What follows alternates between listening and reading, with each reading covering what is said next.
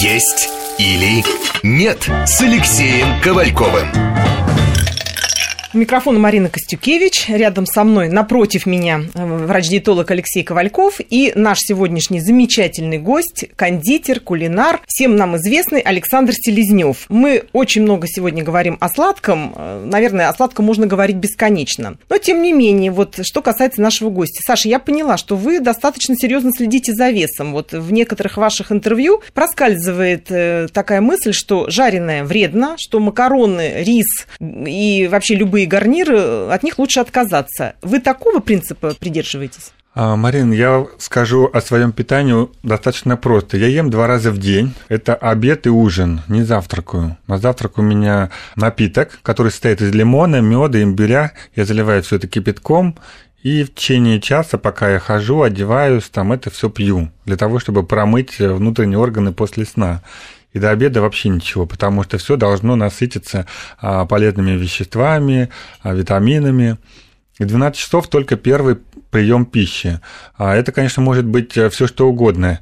А это может быть и пасты, ризотто, но это только вот именно итальянские, не те макароны, к которым мы привыкли, из твердых сортов пшеницы. То есть все-таки позволяете себе? Я не позволяю, я люблю и ем. Саша, вот та паста, которая продается в магазинах, вот итальянские, угу. французские, сейчас вот есть, ну, назову это так по-бытовому макароны, да? Угу. Это то же самое, что продается в Италии и во Франции? Как ты считаешь? То есть это вот, в принципе, вот можно купить, сказать, да, это итальянские. Надо знать производителя. Я просто знаю производителей итальянских, которые поставляют сюда в Россию. Я только их покупаю. А, то ты, ты там в Италии подсмотрел и здесь в России используешь. Да, потому что если говорить о наших макаронах, в них э, большое количество обычной муки, крахмала.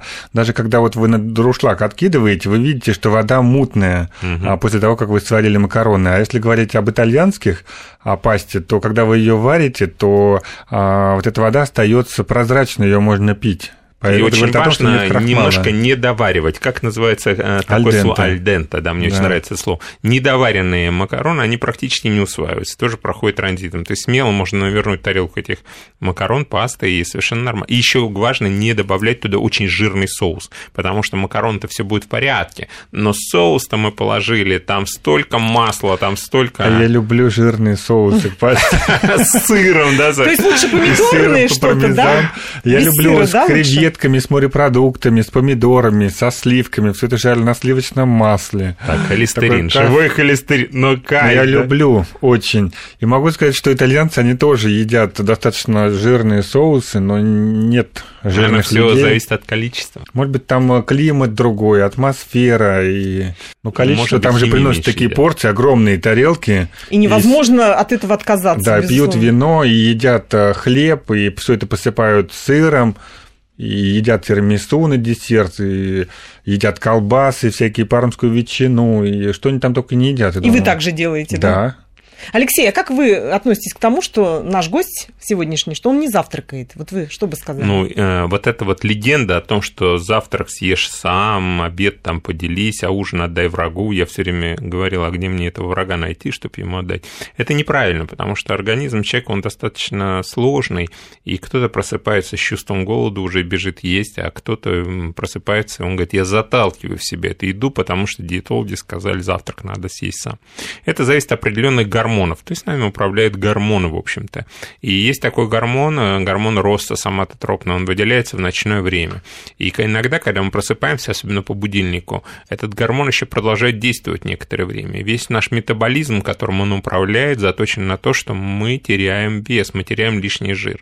И в этот момент, когда наш организм усиленно переваривает собственный жир, добавлять в него э, какой-то посторонний продукт, посторонний жир, потому что диетологи сказали, завтрак съешь сам.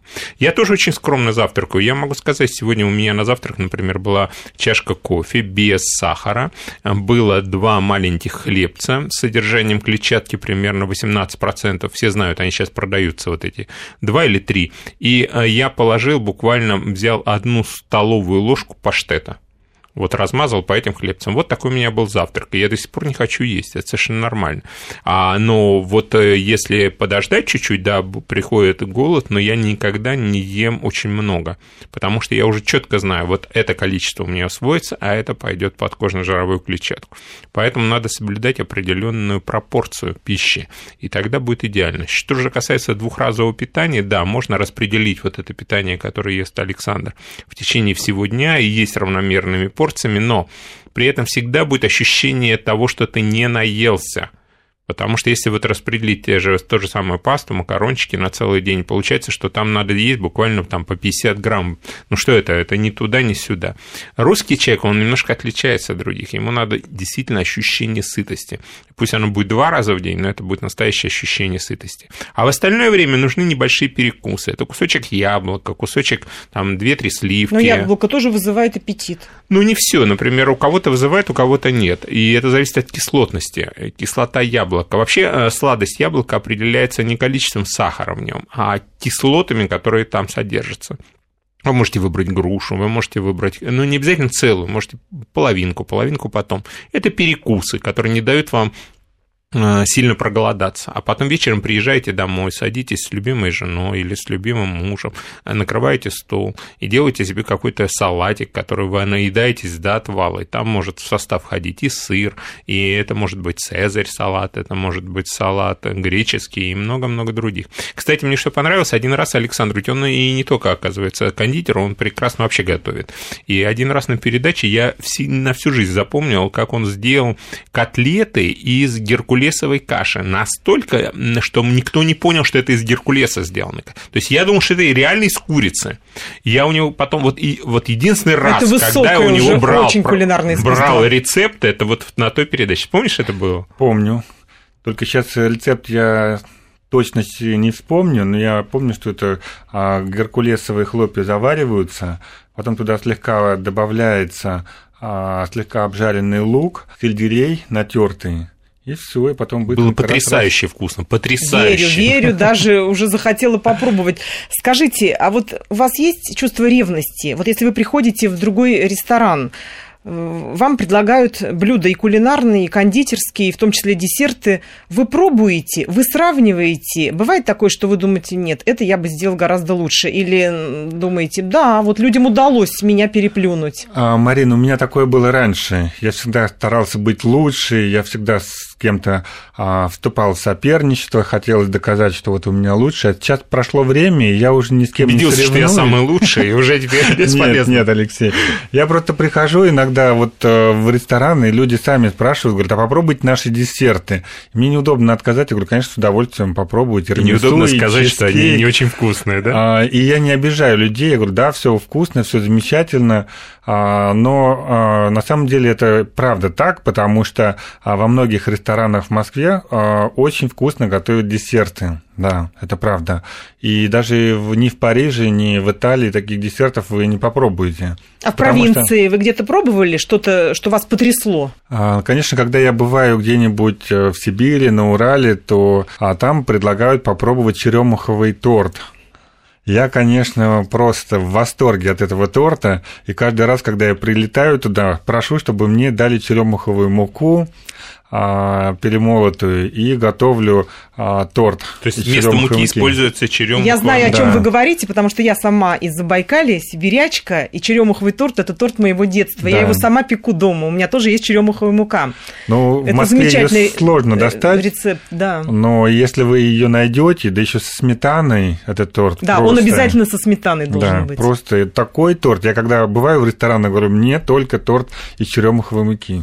Очень вкусная. Это очень вкусная вещь, и, как мне кажется, она достаточно диетическая, эта вещь, потому что черемуховый торт, его можно делать даже на, с гречневой мукой. Я знаю, что когда у людей так, Марина, нет ты уже попала. Ты сказала, что я делаю. Я его никогда в жизни не пробовал. Не надо ничего рассказывать. В следующий раз приносишь этот торт. Все, договорились. Все, договорились. все, ты попал. Нет, а мы возьмем черемуховую муку, которая у меня есть, да. кедровое масло, и да. придем к Александру. В гости. Я с большим удовольствием Правда приготовлю. же? Да. И мы приготовим черемуховый торт. И вместе съедим. И вы даже э, убедите нас в том, что это полезно. Да, пока будете есть, я буду убеждать стоять рядом.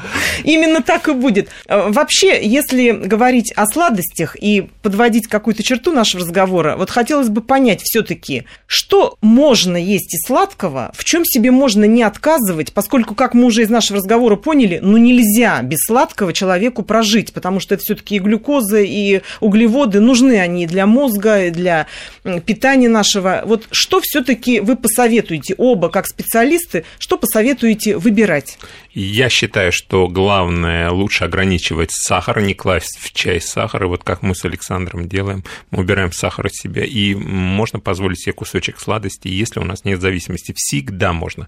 Мы для этого рождены. Это кусочек нашего счастья, это кусочек нашего детства, это кусочек радости. Вот как Алексей сказал, я тоже не использую сахар живой в обычной жизни, не добавляю его никуда, только если готовлю выпечку или торты.